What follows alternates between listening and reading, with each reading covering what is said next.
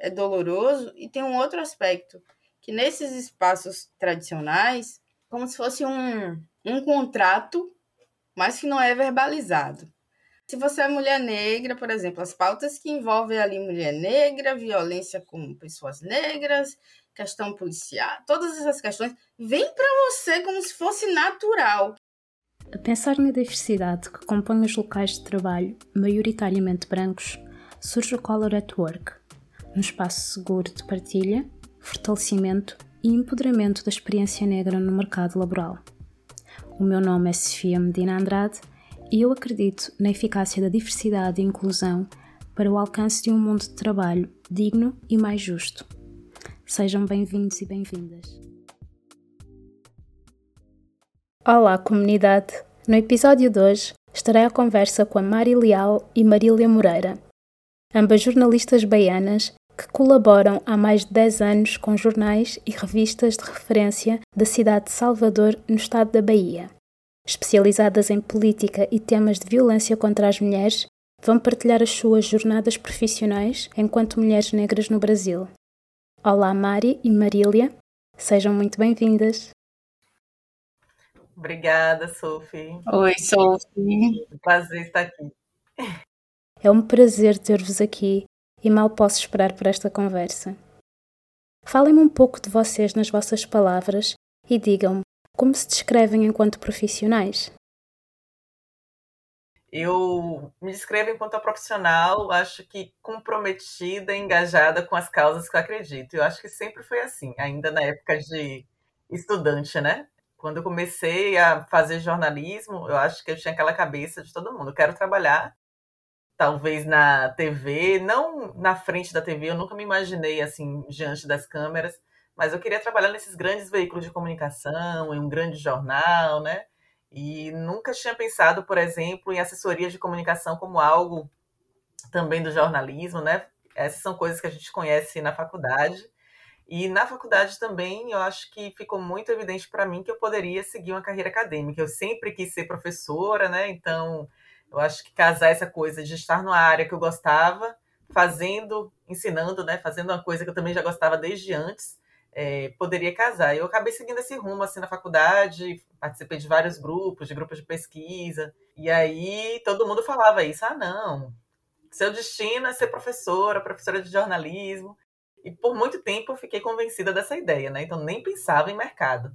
E aí, quando estava terminando a graduação, me bateu aquela bad, assim, né? Aquela ideia de que eu nunca ia conseguir trabalhar na área porque nunca tinha estagiado na área. E aí, em 2012, já para concluir mesmo o curso, eu tive a oportunidade de estagiar aqui em um site de Salvador especializado em política, mas lá eu trabalhei na cobertura de cultura, que sempre foi uma área que gostei muito, e também foi a primeira vez né, que eu trabalhei numa redação, tendo contato com profissionais né, que já estavam na área há muito tempo. Era um site pequeno, mas que tinha uma equipe bastante coesa, assim, então aprendi muito. E foi lá também a minha primeira experiência enquanto profissional, porque logo em seguida, né, um ano depois, é, assinaram minha carteira, foi minha primeira experiência enquanto repórter, assim. Depois disso, passei em alguns outros lugares, aqui em Salvador, outros sites, jornais impressos, mas é isso, assim, de modo geral, sempre me interessei por temas ligados a direitos humanos, à cultura. Fiz outras coisas, né? Cobri bastante cidade, ficava incomodada assim um pouco com essa cobertura policial que a gente reproduz releases, reproduz algumas coisas que, enfim, são violências estruturais e a gente faz meio no ritmo ali da redação, então sempre me incomodou esse modo de fazer jornalístico. E eu tentei na minha carreira construir outras coisas. Então, por isso que eu digo que eu acho que eu sempre fui essa profissional comprometida e engajada assim nas causas que eu acredito. Mesmo no jornalismo diário, sempre tentei fazer coisas que de fato eu achava que valiam a pena ser feitas. Eu não gostava de reproduzir um release que a polícia enviava assim, sem ouvir o outro lado. Sempre ficava preocupada com as pessoas que estavam ali sendo expostas naquela situação, que não tinham direito a outra voz. Sempre me incomodava, era um lugar bem desconfortável.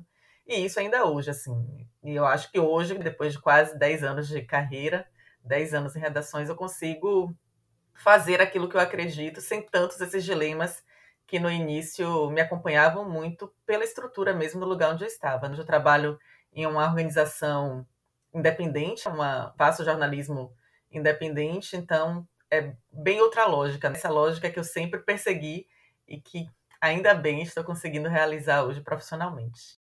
Acho que essa é uma, uma breve apresentação minha. Vou falar depois de Marília, é complicado.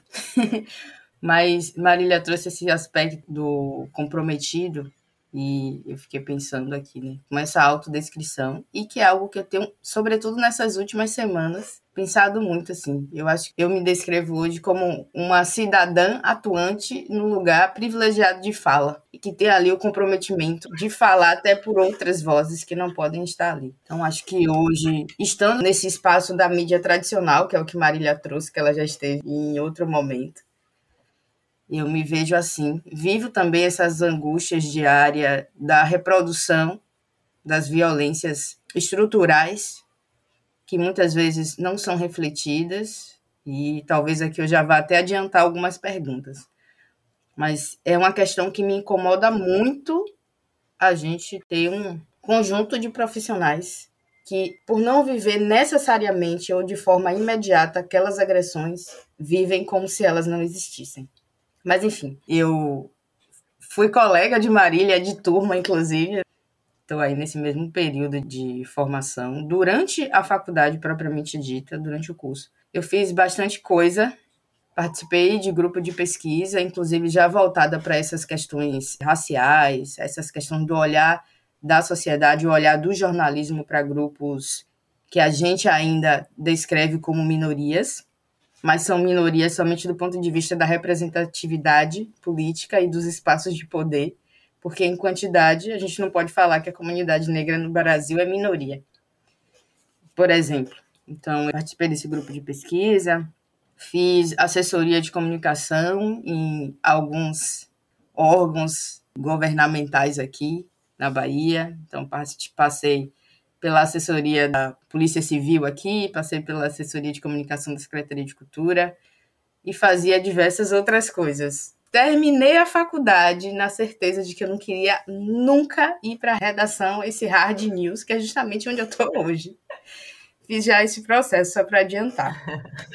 E finalizei a faculdade e fui levada pela vida, pelo universo para a política.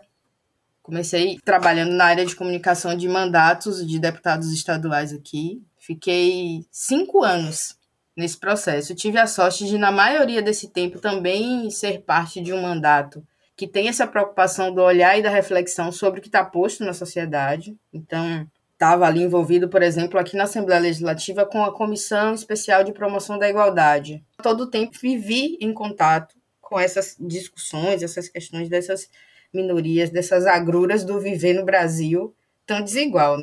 Depois acabei fazendo a mudança radical e me reconhecendo sim que eu queria estar nesse outro espaço já. Já estava pronta para isso, não podia mais me esconder lá atrás. E aí fui desde 2019, eu tô nesse jornalismo tradicional aí, mais precisamente em portais de notícias, que é realmente o quente da notícia aconteceu agora, às vezes não necessariamente tem todas as informações concretas, mas a gente vai ali, olha, por enquanto a gente tem isso e continuamos aqui apurando. Então, estou é, hoje aí, mas continuo fazendo diversas outras coisas também, porque não dá para fazer uma coisa só.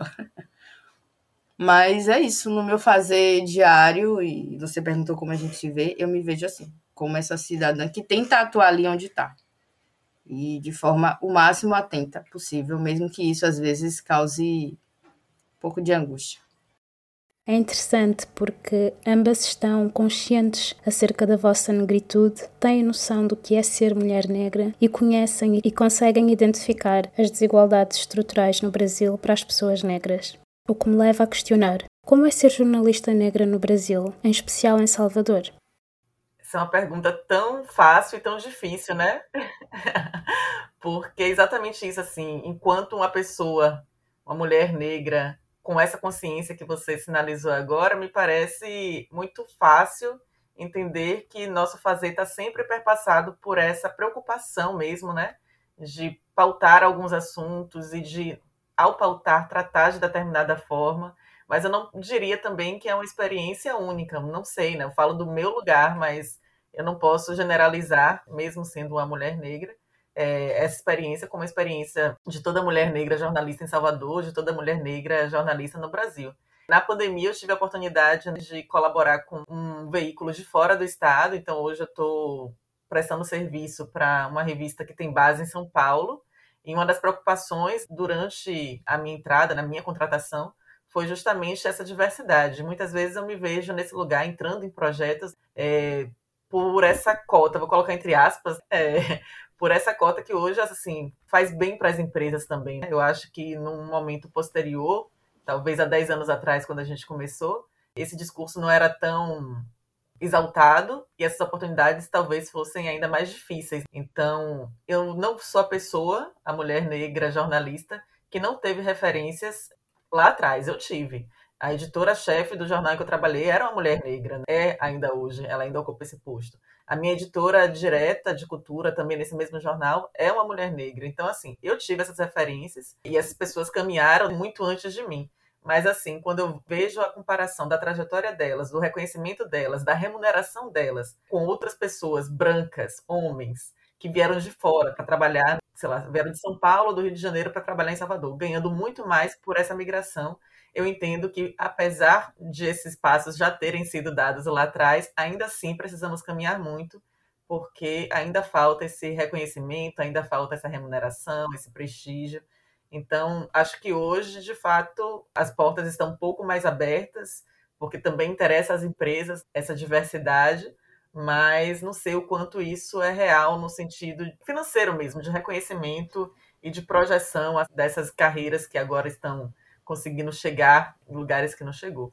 Mas é isso, eu falo muito da minha experiência e eu não sei até que ponto ela é generalizável. Eu acho que é possível falar, né, e encontrar interseções, acho que Mari também vai dar o olhar dela aí, mas eu tenho um pouco de dificuldade de dizer assim, experiência da mulher negra, jornalista no Brasil, sabe? Eu acho que são muitas coisas, o Brasil é enorme, inclusive. Se eu falo aqui de Salvador é uma coisa, se eu falo do Sul é outra, se eu falo da região amazônica é outra, então eu tenho um pouco de dificuldade, mas eu acho que eu, brevemente eu pincelaria dessa forma. É isso, Mário e Sofia o Brasil é enorme, diverso, e o racismo não é a mesma coisa em todos os lugares, nem em todos os espaços, apesar de estar presente em todos, né? ele é vivo e vai se adaptando aos espaços. Então, eu também não posso falar no geral o que é ser mulher jornalista negra no Brasil. Apesar de, como Marília disse, tem as coisas que se encontram. Mas eu acho que, assim, hoje ainda, da minha experiência pessoal, ainda é se perceber na base da pirâmide. E aí eu vou falar do ponto de vista da remuneração mesmo. Ainda é olhar para mim e perceber. Não vou aqui dizer que já não tenho privilégios em relação a outras mulheres negras que estão em outros espaços de, de trabalho mesmo, né, de contribuir socialmente, enfim. Mas é ainda está nessa base da pirâmide, do ponto de vista financeiro, muitas vezes do ponto de vista ali das relações miúdas do dia a dia.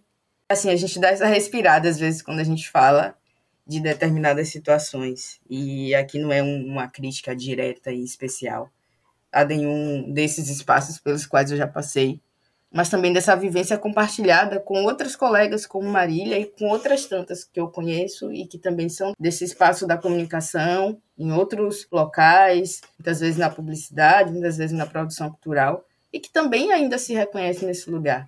Por mais esforço que faça, a gente não pode negar essas vivências. Exatamente. E a questão da diversidade. A gente muitas vezes chega nesses espaços como, ah, está aqui a diversidade. Praticamente a gente precisa encarnar essa diversidade. Mas eu costumo sempre dizer, e costumo enfatizar, inclusive, que diversidade não é somente colocar na mesma sala ou numa mesma ali denominação empresarial, pessoas de diferentes cores. Não é diversidade se você não coloca e não traz para a cultura dessa empresa as especificidades da vida daquele grupo. Não é diversidade se você só coloca lá é, gays, lésbicas, negros, indígenas, ciganos. Assim, do ponto de vista da prática da transformação social, não é muito efetivo É um passo? É. É um passo que foi um presente que nos deram? Não, jamais. Compreender dessa forma. Uhum.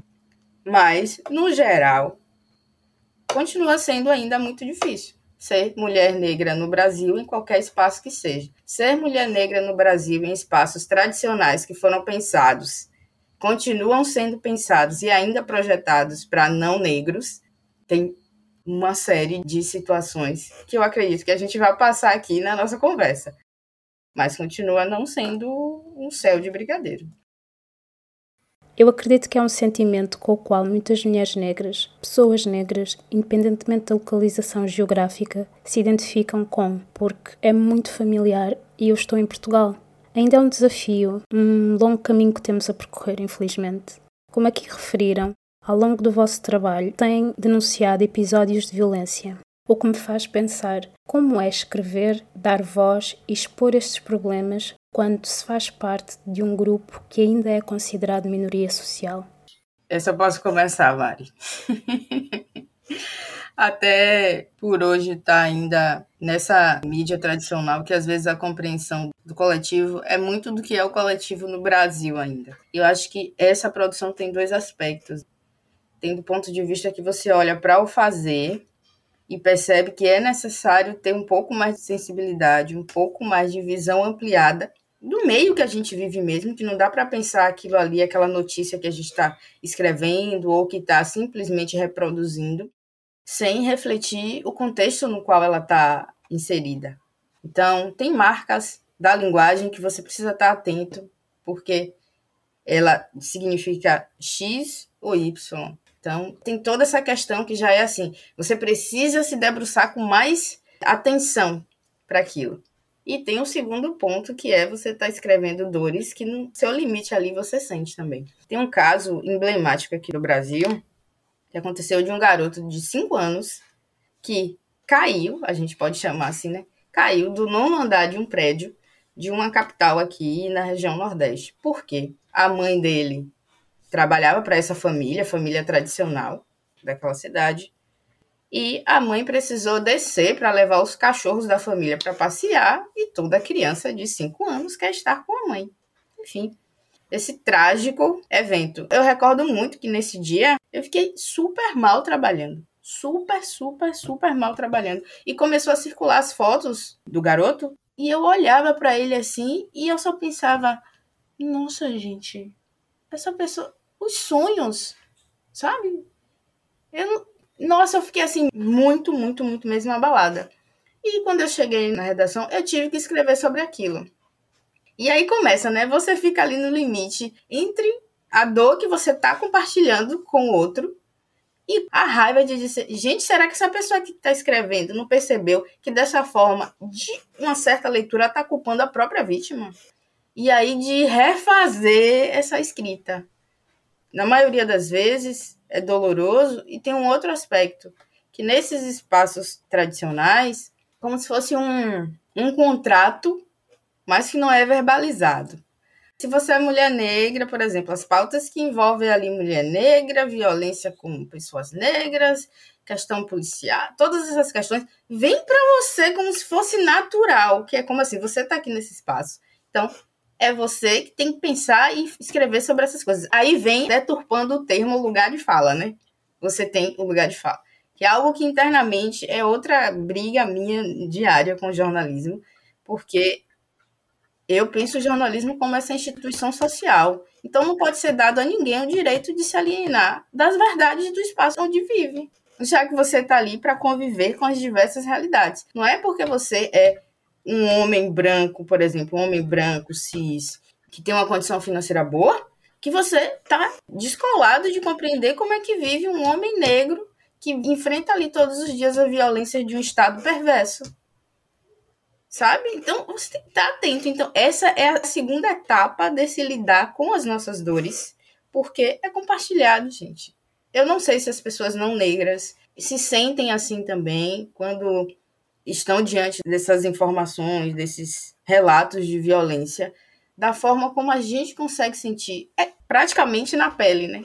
Metaforicamente, a gente pode até quase caminhar para um literalmente na pele. E eu sempre que posso questiono até mesmo meus colegas assim. Você precisa escrever sobre isso. Aí tem alguns que dizem, não, eu gosto de fazer aqui o rapidinho, não sei o quê. E eu já tive situação de dizer assim, olha, a gente está se aproximando aí do 20 de novembro. Eu me nego a ser a pessoa que vai levantar essa pauta. Por quê? Às vezes é o silêncio que vai dizer assim, e? Porque não sei se esses nossos colegas percebem o quanto é doloroso para a gente, porque a gente ali às vezes está retratando uma violência que é macro, mas que está permeada, atravessada por microviolências, microagressões a gente vive o tempo inteiro em todos os espaços.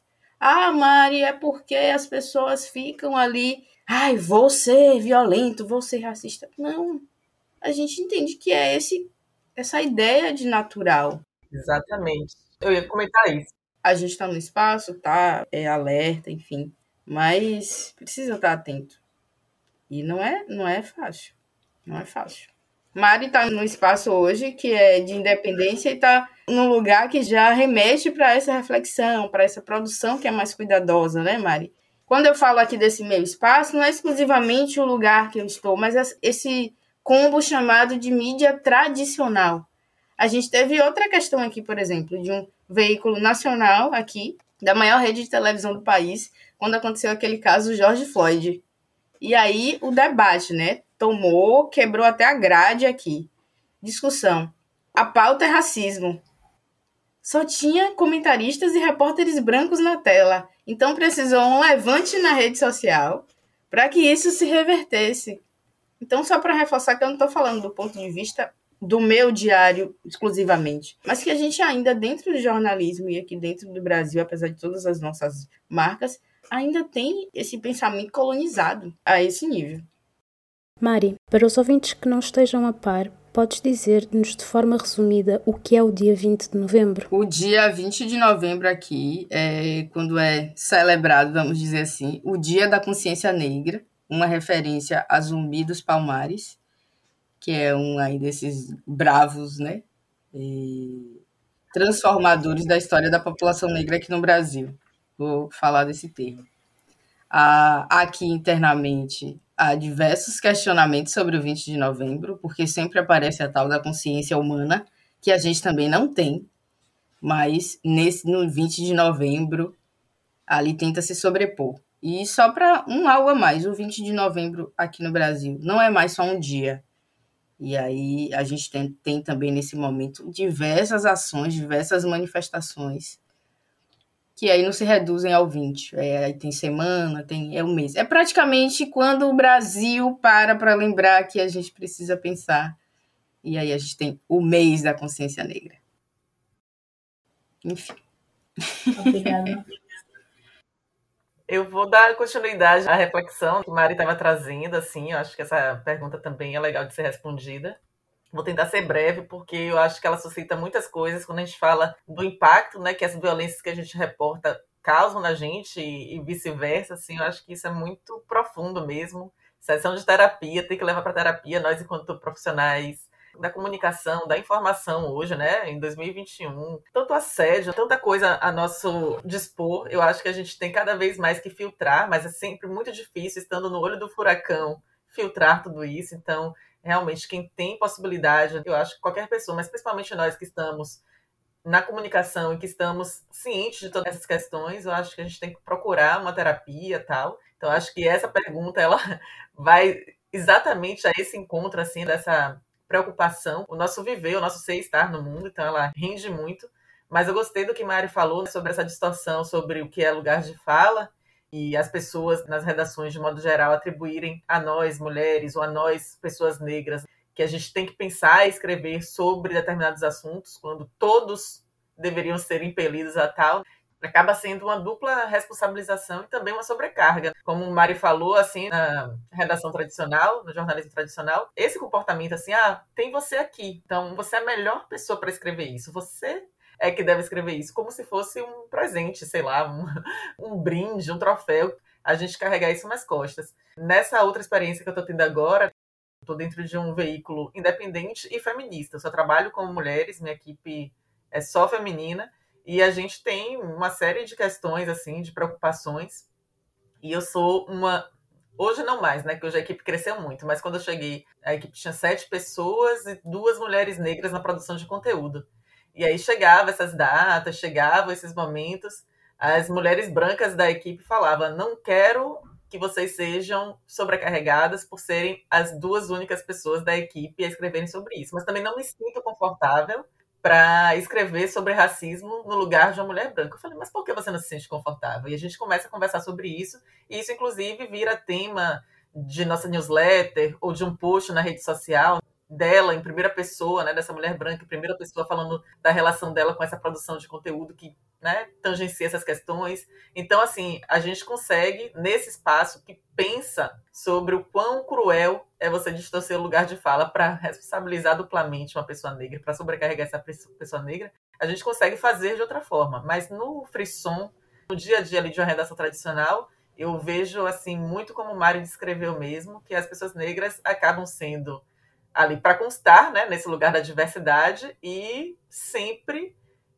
demandadas a pensar essas questões. É muito cruel, é muito cruel. Mari quer falar alguma coisa, vou deixar, mas depois eu quero continuar para falar só dessa questão do sentimento, assim, no que impacta em mim. É só um parêntese aqui que você trouxe, né? Você falou das redações. Você falou do dia a dia das redações. Quem vier nos ouvir aqui em algum momento pode dizer: não, mas isso não é pensado, isso não é de propósito é justamente é porque não é refletido. É da ideia do que já é naturalizado. Então fica aqui o pontinho para quem nos ouvir se incomodar com isso, por acaso, já refletir. Eu ajo assim realmente ou não? Sim. Pronto, Mari, perdão aí. E aí, falando assim de quanto isso impacta no nosso emocional, quanto isso impacta na nossa subjetividade, eu acho que eu nem sei calcular, porque está profundamente ligada, assim, né? E agora, nesse veículo feminista, eu estou gerenciando um projeto de violência contra a mulher, violência de gênero. Todas as interseções aí de raça, classe, estão pensadas no meu fazer, estão pensadas na concepção do projeto, que é de lá de trás, de antes de chegar, e a gente cada dia mais quer aperfeiçoar isso.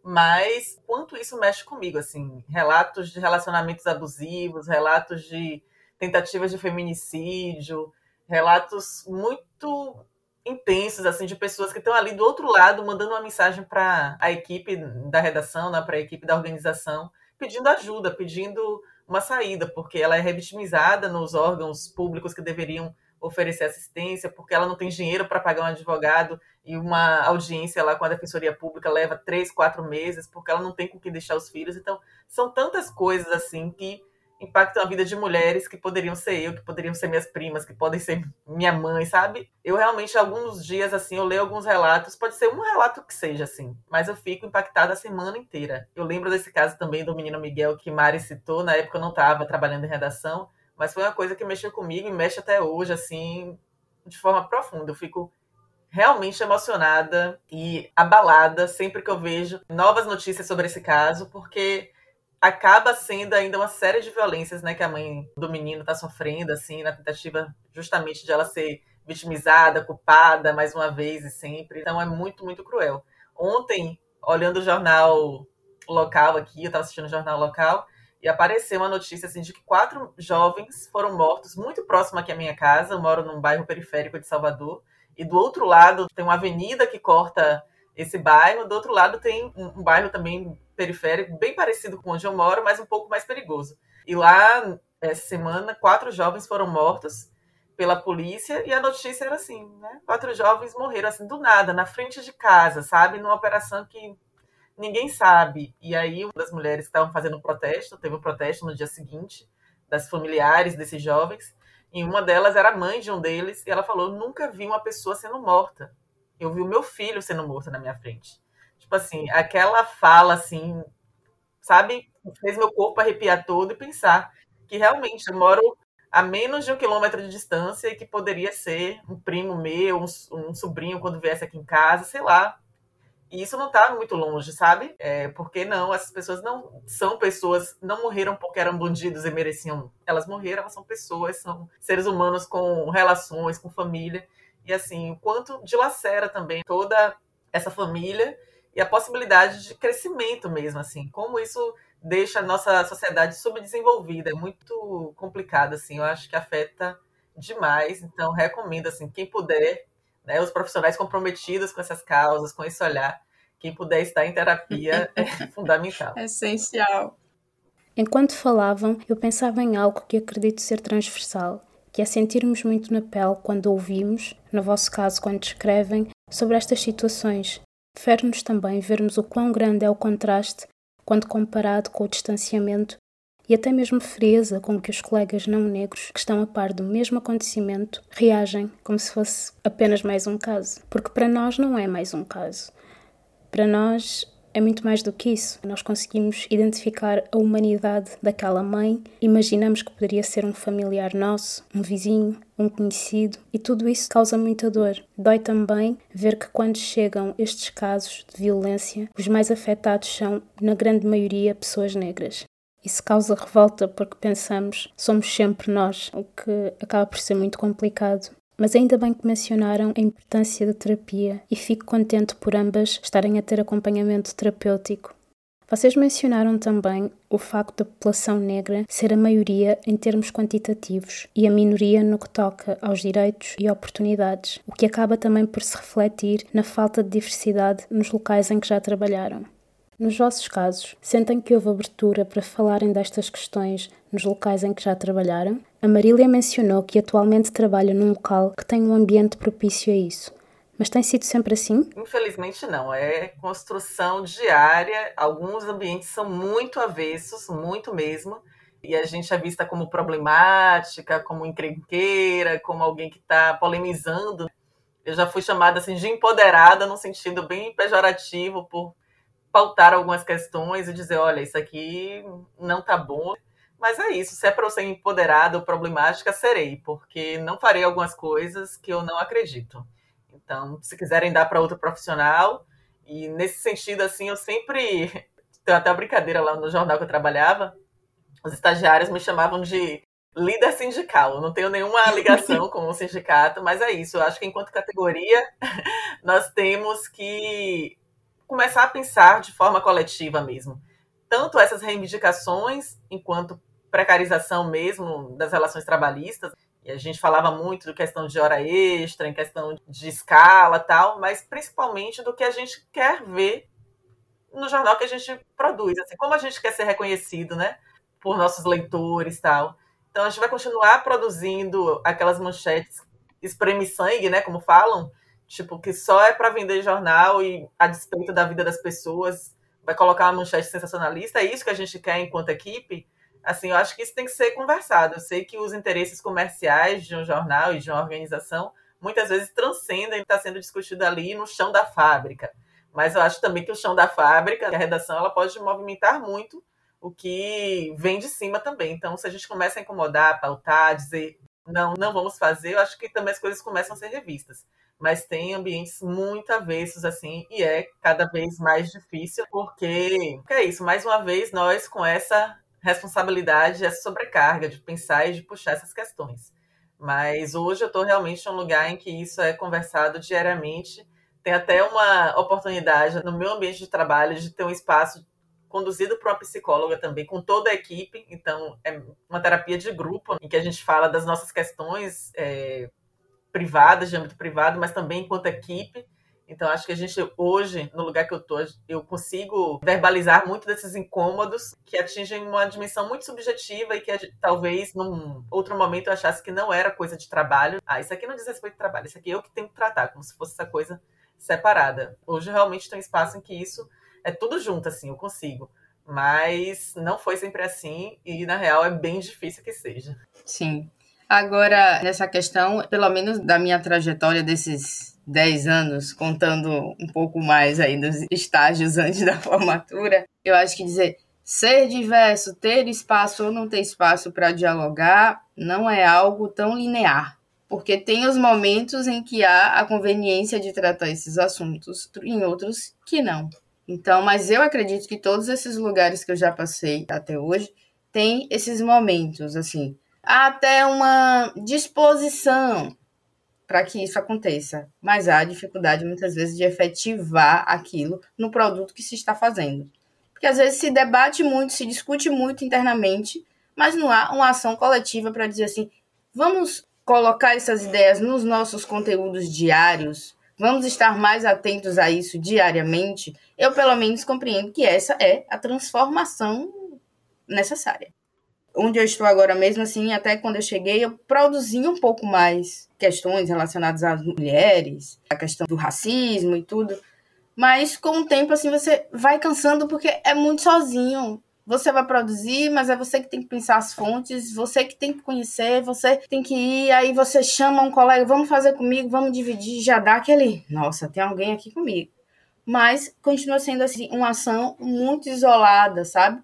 E acho que volto para aquela questão que eu já coloquei assim, não dá para falar do jornalismo hoje aqui no Brasil como lugares específicos, a gente precisa mesmo de uma mudança de pensamento coletivo. Agora, o meu comportamento em todos esses lugares que eu passei é assim. Uma vez eu vi uma frase que disse muito para mim: eu não tenho força para lidar com a força contrária à militância. Então, minha postura não é dessa não estou fazendo crítica, é extremamente necessário, tá? Esse tipo de personalidade nos lugares. Até quando estou com essas pessoas, dou ali a força necessária, mas não é o meu comportamento individual. Até porque eu sou muito coração, então eu realmente tenho questões que eu não estou pronta para receber o contrário, então eu respiro. Mas tem situações que você precisa falar. Nessas situações, eu realmente busco a forma, também respeitando o outro, que muitas vezes não está nem consciente daquela ação, fez na ideia desse naturalizado, mas que precisam ser colocadas. E tem uma outra situação, é que eu também não tenho essa disposição, e eu costumo dizer assim, gastar meu latim, ficar gastando para bater em cabeça que não quer mudar. E às vezes a gente precisa reconhecer que tem pessoas que não querem mudar. Você precisa conviver naquele espaço, naquele ambiente, tem, e aí acho que precisamos também construir essa convivência o mais tranquila possível. Isso não quer dizer passiva, tá? Mas o mais tranquila uhum. possível, porque a gente volta para aquela questão, não é porque você é negro nesse espaço que você tem que ser o zumbi dos palmares, sabe? Como a gente trouxe, e ser essa, ah, é o lugar, é a referência, porque isso é muito pesado. Então, não tenho ainda ou talvez não tenha pela minha personalidade mesmo.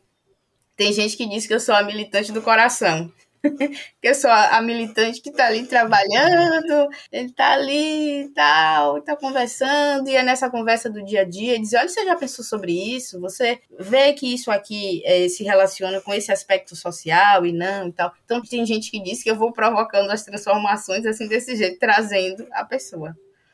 Mas eu volto para esses dois lugares. Os momentos que você realmente precisa agir, e aí a gente volta já para a terapia e para se rever sempre, para estar preparado para agir. E também é necessário saber reconhecer quando a sua inércia é que é a resposta para aquela situação. Porque a gente tem situações aqui de mídias, de veículos no Brasil, que é isso. Se for para dar uma resposta depois de um evento inusitado que gere retornos negativos da audiência, em questões relacionadas à população negra ou indígena, todas essas questões que são colocadas como minoria que vem nesse pacote do brinde para o profissional que encarnou a diversidade ali, é sempre aquela pessoa que tem que responder, mas não necessariamente está refletindo o pensamento da organização. Então, às vezes, silenciar e dizer: eu não quero comprar essa briga agora. Eu tive recentemente uma situação no local onde eu trabalho que quando eu abri a página tinha uma expressão posta e quando eu abri eu já me senti incomodada, intimamente incomodada. Deixei. Voltei, me senti de novo. Voltei, me senti de novo. Eu disse, da terceira já foi, tá me incomodando. E se tá me incomodando, não é só a mim. Ali, afinal, eu não sou um, um ser solto. E aí eu fui reportar quem eu poderia reportar, assim, de a pessoa recebeu conversou, é isso, porque ainda questionou. Eu fui, respondi. Aí a pessoa disse: Ah, mas essa expressão é desse lugar, tá vindo para esse lugar. Só que, assim, uma dificuldade que a gente tem vivido nesse tempo de pandemia são as conversas via WhatsApp, por exemplo, via outros aplicativos, né, de, de troca de mensagens. Então, às vezes, você vai trazer um conteúdo e pode soar assim agressivo. Então, num determinado momento da conversa, eu aqui do lado de cá, com toda a minha paciência e toda a calma, e eu não digo paciência porque eu quero que aquilo seja resolvido, não. Paciência mesmo de lidar com o outro e dizer: olha, o racismo estrutural não é algo lógico, nem é linear. Não é da ordem aqui do eu vou explicar que essa expressão sai desse lugar para esse lugar, vai para aquele lugar. Não é assim, a gente não pode. E aí eu volto para o que eu sinto que é responsabilidade do jornalista, de quem escolhe caminhar nesse lugar aí profissionalmente, de ter a consciência da estrutura social onde está. Porque o racismo não é dessa ordem do racional puramente. Às vezes é, né? Às vezes é até intencional. Mas, na maioria das vezes, como é que a gente reforça essa estrutura? É mergulhando nessa ideia do natural. Então é natural, porque saiu desse lugar, veio para cá, é isso. Mas não, a gente precisa aprender a olhar contexto. Nada é isolado. Nem a gente é isolado, nem o que a gente produz é isolado. Dá muita sensação que vocês não só têm que saber receber e lidar com este tipo de reações, mas também têm a função de ensinar, o que torna o vosso trabalho ainda mais complicado. Até porque quando abordam estas questões aos vossos colegas e aos vossos superiores, há sempre uma necessidade extra de explicar, de contextualizar a origem, o significado desses sentimentos, o que é muito cansativo, não é? Embora já tenham referido ao longo da conversa, eu gostaria de saber quais os conselhos que dão às pessoas negras que têm que enfrentar o mercado laboral, independentemente do cargo que exerçam ou da profissão.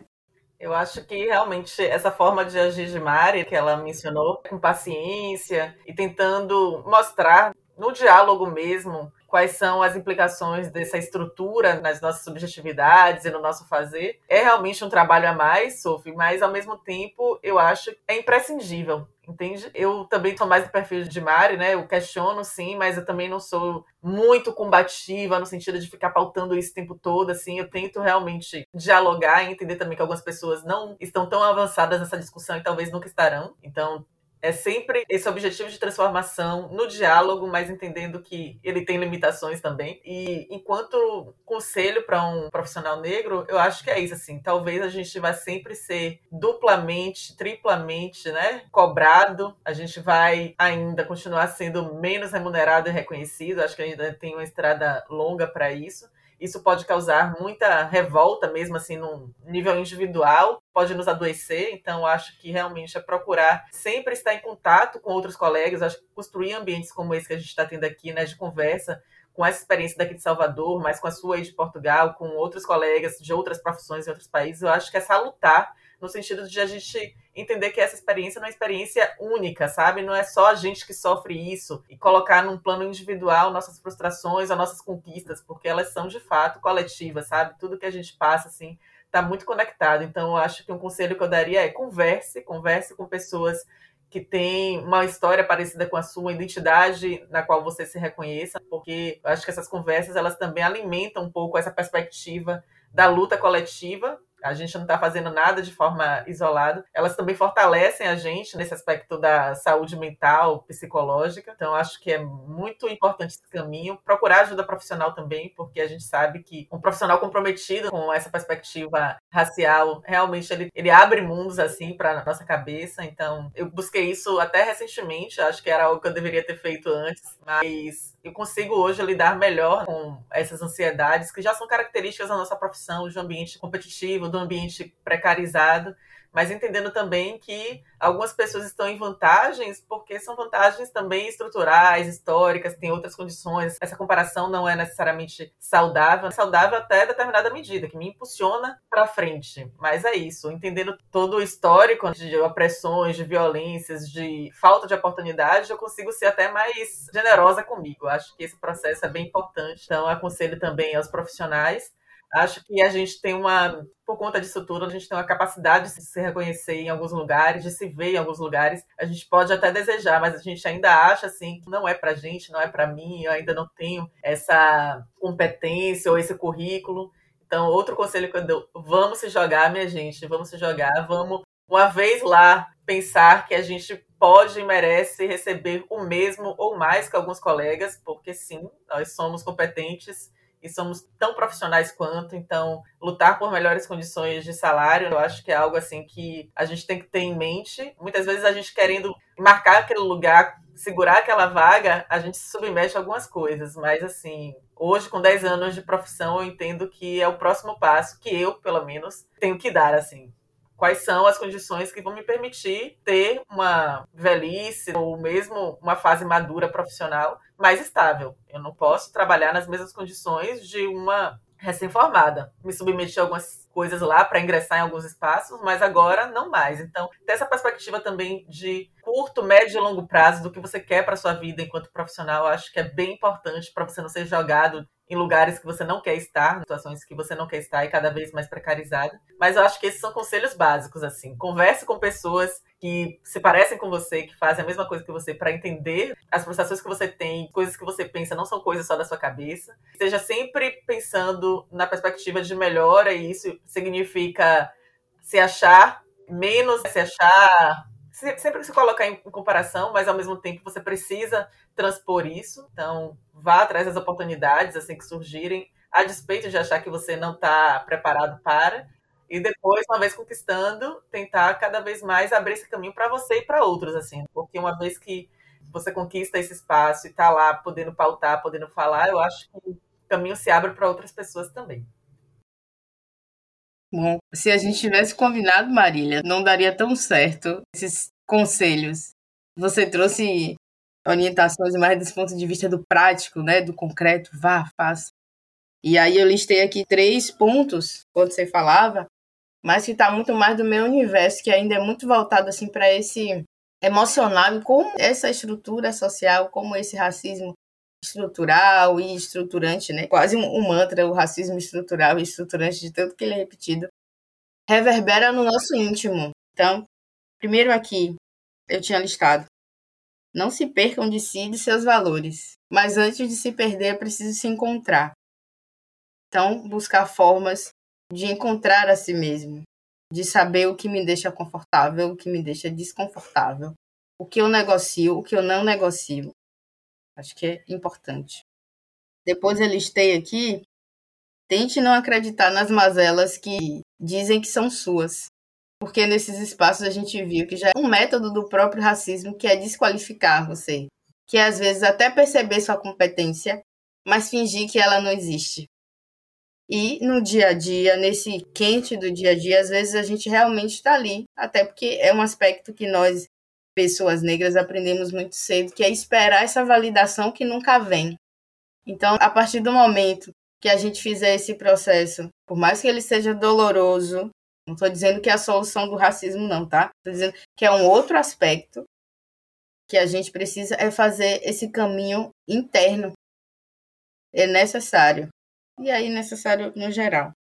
E eu listei em terceiro lugar o que pode nos ajudar a fazer tudo isso. Se possível, façam terapia. Mas se não for possível, a gente tem uma série de livros já escritos sobre esse mundo interno, esse mundo emocional. Tem podcasts que é simples, é, é gratuito, já que a gente, na maioria, tem celular. Então, busque, não acreditem jamais que nasceu para viver na dificuldade, seja ela de que ordem for. A dificuldade de lidar consigo mesmo, a dificuldade de lidar com a vida, a dificuldade do financeiro, porque tudo na vida é o que retroalimenta. O seu mundo interno constrói o que está fora e o que está fora reverbera como você se sente. E esses conselhos aqui que eu estou dando, até me emocionei aqui agora. Foram passos que eu dei nos últimos anos. E Marília, que convive um pouco comigo, sabe, né, Marília? Transformador, viu? E o quanto isso me fez mais forte mesmo. Transformação. Transformação real. Porque todo mundo tem suas questões individuais que precisam ser olhadas, que precisam ser priorizadas. Para você lidar bem com você e para você lidar bem com o outro também, até mesmo esse outro que às vezes vem contra você.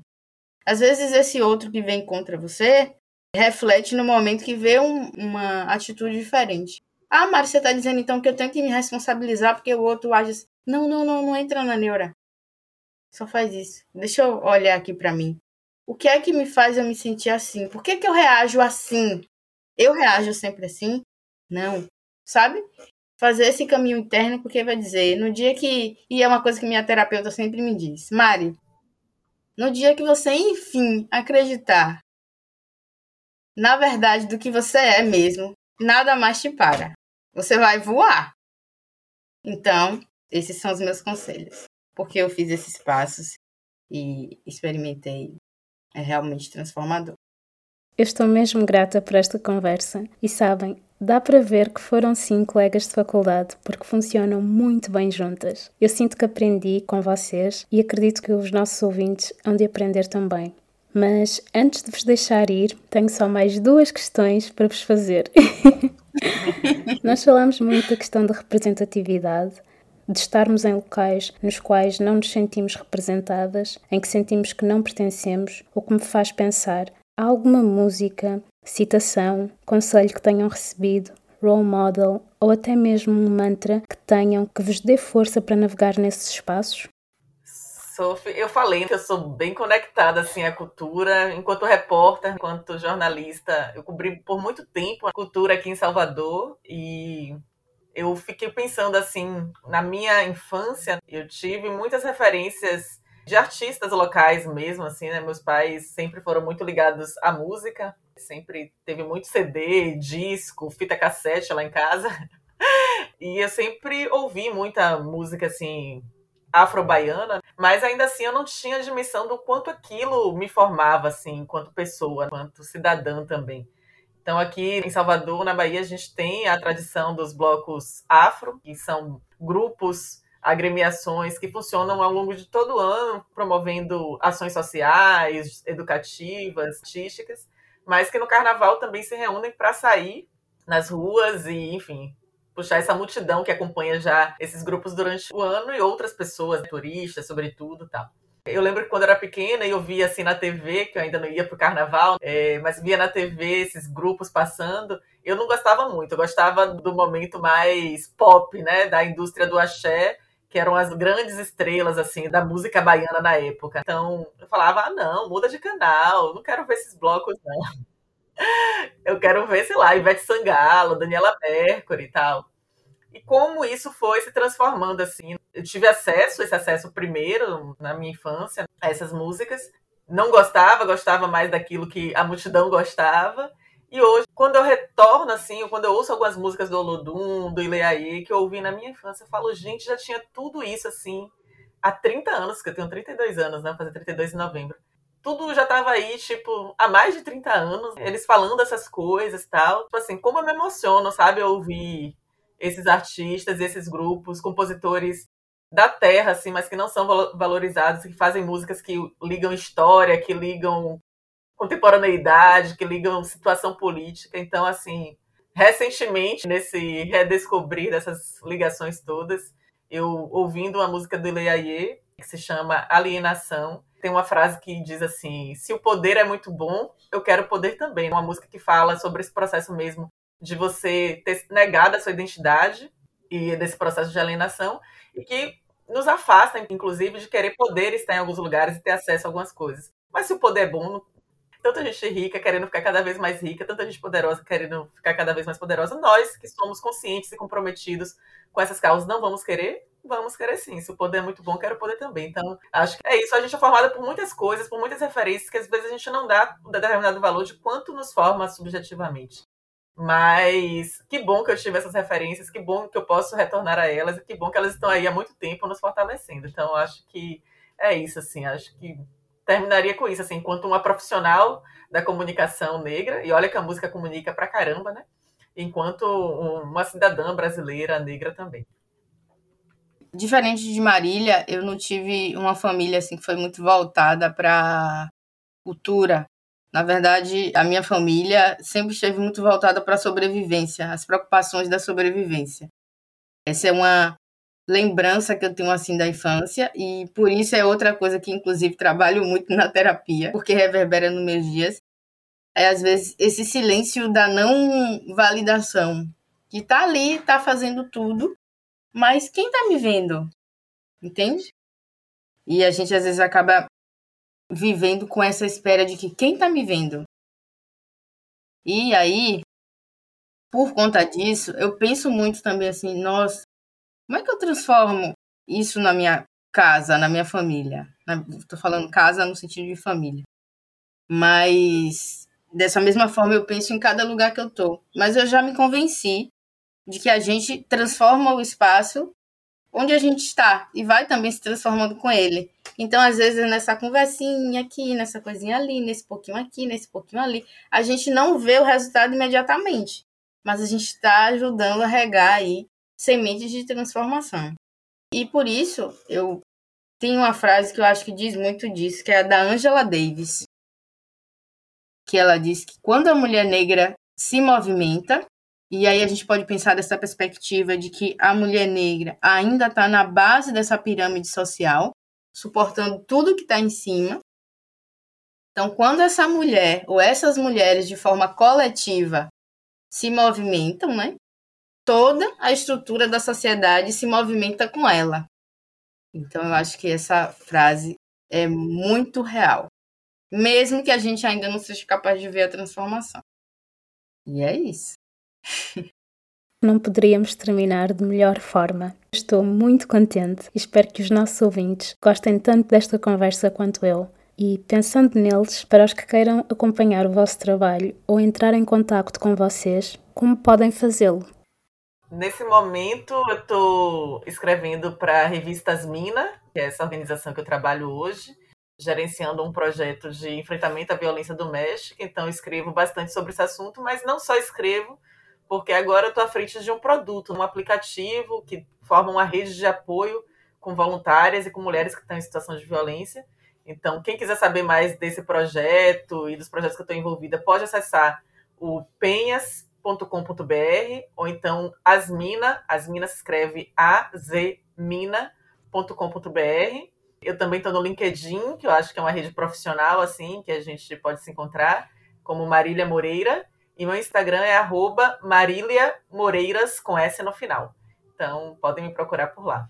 Quem quiser me encontrar, profissionalmente hoje eu estou na cobertura política local aqui. Eu, hoje eu sou repórter do Bahia Notícias.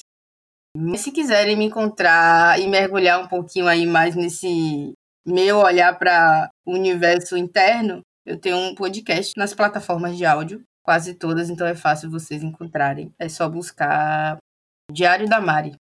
Que a minha ideia é justamente fazer essa conversa que eu tenho o tempo inteiro mentalmente e colocar para fora. então tá lá, tem diversos assuntos. Às vezes passa um pouquinho, assim, dá um mês, porque a correria não deixa deixar ainda super atualizado. Mas é algo que eu tô me concentrando para fazer. Então acho que dá para me acompanhar melhor no que assim, Mari, quem é Mari?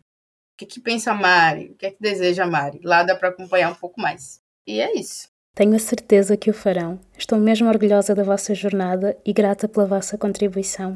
Muito obrigada. Obrigadíssima, Sofia. Também estou bastante orgulhosa dessa conversa. Para você ver, né? Nós fomos realmente colegas de, de faculdade. Você também fez um intercâmbio aqui né, na Facom, na época que éramos estudantes, então é muito bom revê-la nesse momento, nesse momento profissional de todas nós, com essas preocupações que ainda seguem convergindo. Estou bem feliz também. Obrigada pelo espaço. Nossa, eu só tenho a agradecer, né? Primeiro por me permitir aqui bater uma hora de conversa com Marília. E vou contar aqui uma curiosidade com Marília, tá? Marília foi a primeira pessoa que eu identifiquei quando eu cheguei na turma, pois Marília foi também a colega com quem, a gente, com quem eu fiz o primeiro produto prático da faculdade. Então, realmente é uma relação assim, é uma pessoa extremamente querida, como você também sofre. Desde o seu primeiro dia aqui, né, quando você veio fazer o intercâmbio, a gente já criou ali a, a relação o diálogo e é muito bom, é muito é, é uma felicidade imensa para mim poder manter essas relações, sabe? É profundamente importante para mim. E eu não vou falar mais, senão eu vou me emocionar mais. Obrigada por se juntarem a mais um episódio do Color at Work.